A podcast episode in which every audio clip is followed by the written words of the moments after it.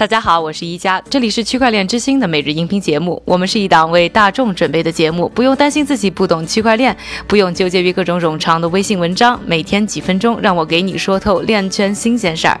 今天是二零一八年的十月二十二日，星期一，大家早上好。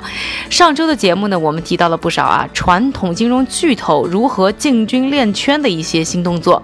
比如说呢，像高盛是投资了数字货币托管服务商 BigGo。还有呢，富达投资也就是 Fidelity 宣布向对冲基金和专业投资者呢提供托管以及呢数字货币交易等方面的服务。而除了这些金融企业本身啊，很多传统金融企业的从业人员呢也接二连三的入局。今天我们区块链之星十一系列啊，将要对话的呢就是高盛的前副总裁。马修·葛伊兹，他呢就是告别传统金融圈，投身到数字货币行业的典型。离开高盛以后呢，葛伊兹成立了数字货币对冲基金 Block Tower，知名的投资机构包括 A 十六 Z 啊，以及 Union Square Ventures 啊等等呢，都参与了他们今年初大手笔的融资。这次呢，融资额总体达到一点四亿美元。作为业内人士，他们如何看待这些金融圈的大动作？数字货币投资领域的未来到底会怎么样？下面呢，还是请韭菜哥和我一起为这段英文采访呢做配音。Uh, when did you start Block Tower? Uh, I think in 2017 you started to see the that emergence accelerate, both in terms of new crypto. 你是什么时候因为什么样的原因建立了数字货币投资机构 Block Tower？在二零一七年，我们看到新的数字货币和潜在的投资机会都在加速。我和投资者也发现，很多资产的估值都非常高，而不少投资策略已经开始变得过于拥挤。很多被人熟知的对冲基金和私人资本有很多资本都在试图找到他们的目标。如果你是大学捐赠资金，如何能在一年内获得百分之七到百分之十的回报呢？而如果你是一个养老基金，如何能赚到足够的回报来抵消你对养老金领取者和参与者的债务呢？如果你作为个人想增加你的财富、增加你的资本，要如何去做呢？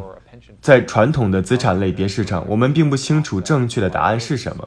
与此同时，多年来我一直一直在投资数字货币，也创造了很多价值。我发现，无论是风险还是回报，它都是特殊的价值创造者。作为工程师和投资者，我注意到了这种新的资产类别正在出现。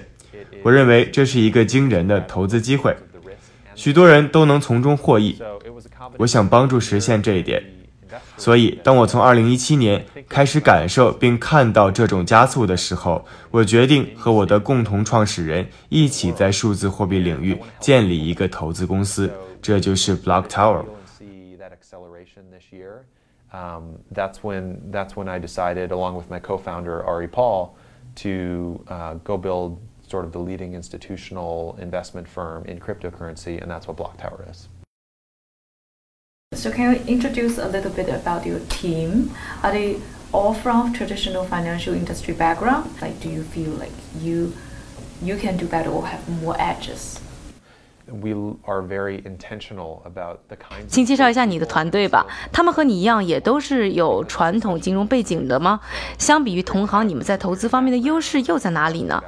我们非常注重我们多领域的人才，所以有工程背景、投资背景，并且了解如何应用到这个领域是非常重要的。另外，我们也考虑到了监管因素，因此团队中有从耶鲁法学院毕业、从业二十年的律师。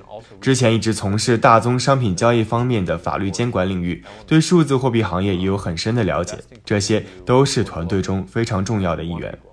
从投资的角度来看，我们是全球化的，所以我们要求分析师对中文等多种语言都非常熟悉，因为中国的市场也非常重要。我们当然也有传统金融背景的员工。毕竟，我们需要传统金融背景的人能够熟练地把自己过去的技能应用到数字货币投资领域，让公司能够长久地生存下去，也让我们更有竞争力。That are unique to how you need to be successful in cryptocurrency, and that has long-term sustainable advantages. We recognize that's going to take the best team and the best people to build um, to have that enduring franchise. and uh, you know we're investing heavily in in that. Uh, more and more people are talking about Bitcoin. not so many people are talking about the functionality. So do you think like the real value is being recognized or what is missing now? I think that's a natural human tendency where there's this new market. 现在我们看到有越来越多的人开始讨论比特币价格的涨涨跌跌，但很少人讨论它背后的一些具体的功能。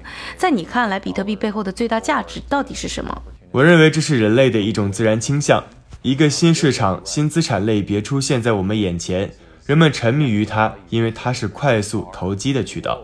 但是你说的一点不错，我认为最后带给普通人更大价值的是数字货币背后的实际用力，而这个问题很多人都没有认真思考过。给你举一个简单的例子，我认为比特币或者以太坊等竞争币最后会是一种价值储存的手段，这和我们历史上看到的黄金这类被人们拿来储存财富的东西是一样的。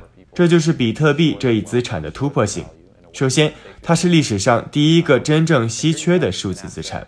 过去啊，我们也有数字资产，比如某一个 JPEG 格式的照片或者 MP3 格式的音乐，都是一种数字资产。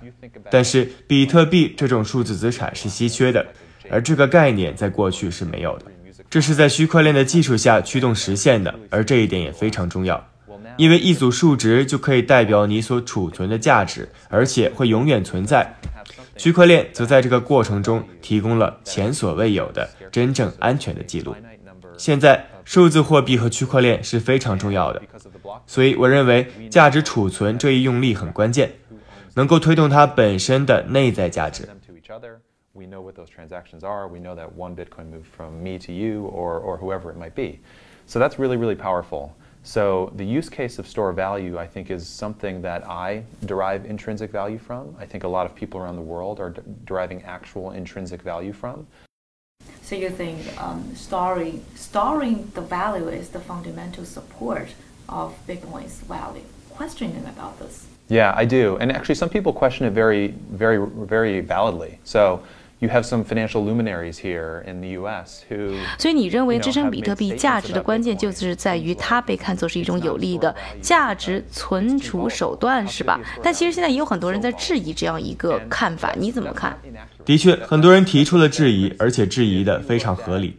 美国的不少金融名人就明确地表示，比特币作为一种价值储存手段太不稳定了。当它如此不稳定的时候，怎么能是一种价值储存呢？我不得不说，这个批评很合理，但是不准确。我们来看一下黄金或者18世纪晚期的美元，波动性都非常大。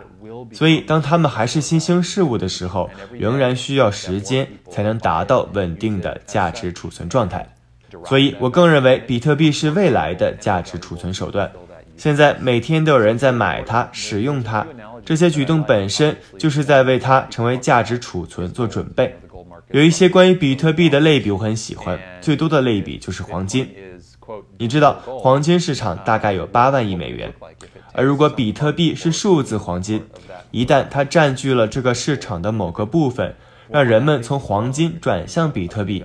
仅仅基于这个基础，你就会认同它作为一种价值储存，会是非常有价值的资产。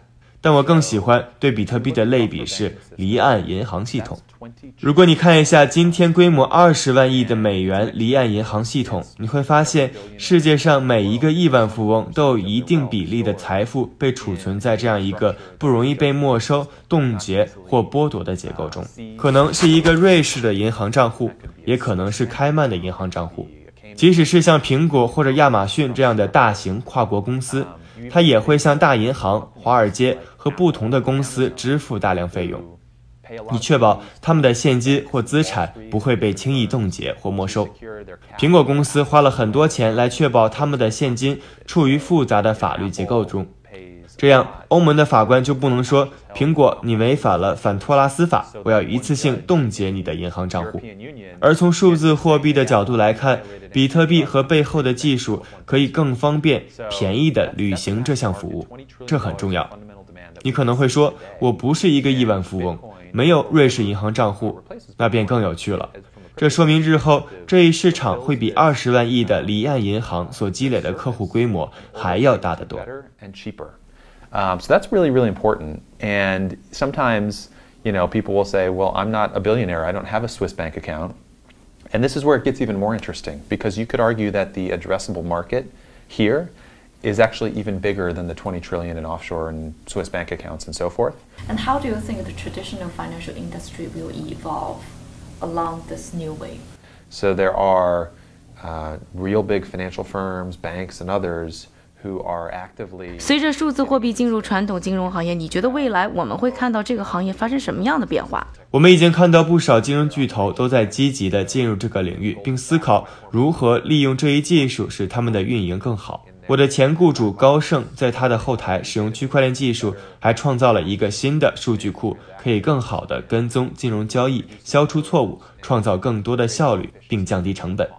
另外，把市场托管业务线整合到数字货币领域后，对一些机构投资者来说也会非常有吸引力。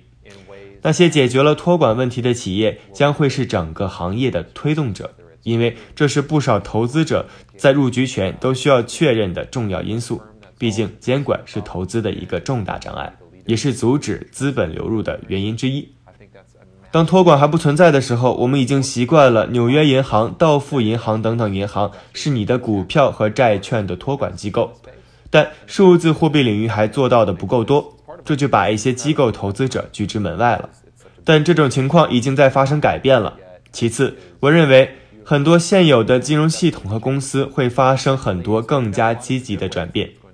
我认为这也会对亚马逊这样的公司造成破坏性的影响。你现在看到的是收取租金等费用的金融服务商和公司，但到了区块链时代，会逐渐有一个平行的金融系统，让人们打破过去的模式，以一种更高效、成本更低的方式进行使用交易。Will start to be the means by which people transact with their money in a more efficient and a less costly way. 感谢韭菜哥和我一起来配音。有关于我和马修·葛伊兹的更多精彩对话呢，还是要关注我们的纪录片系列《区块链之星》，很快呢就会和大家呢见面了。另外呢，关注我们的微信号以及微博号 Next Block N E X T B L O C，还会出现的更完整的文字版的这样的一些对话的片段。另外还会定期和大家更新的节目相关的一些呢有用的信息。下面的时间呢，我们还是交给韭菜哥，他为大家准备了一组呢链圈的最新快讯。好的，一家，我们先来看一组报告。首先，根据咨询和技术服务公司 Capgemini 与欧洲主要银行巴黎银行联合编制的报告，南非已经成为了非洲对数字货币最友好的国家，而有关交易和投资几乎可以不受阻碍地蓬勃发展。另外，旧金山的技术招聘网站 Hired 提供的数据显示，目前区块链工程师的平均年薪在十五万到十七点五万美元之间，比软件工程师平均十三点五万美元的年薪还要高出不少。我们再来看一组企业方面的动向。英国的区块链游戏公司 TriFirst Tokens 近日宣布，将于二零一九年推出定制的区块链游戏网络，并通过开发软件包和奖励的方式，增强游戏玩家和开发人员的互动性。另外，东京大学、信息技术公司日本尤尼斯、电力公用事业公司关西电力和日本最大的三菱 UFJ 银行将合作研究由区块链提供动力、管理电力直接交易的专门平台的可行性。今天的币圈链圈名人点评来自数字货币投资者 Michael Nevergrass。他表示，在机构投资者进入市场之前，他预计价格不会飙升。另外，他还认为数字货币市场的估值可能会在明年达到二十万亿美元。感谢韭菜哥的分享，也感谢各位的收听。我是一加，明天继续和我一起关注区块链之星。区块链之星，还原区块链最真的样子。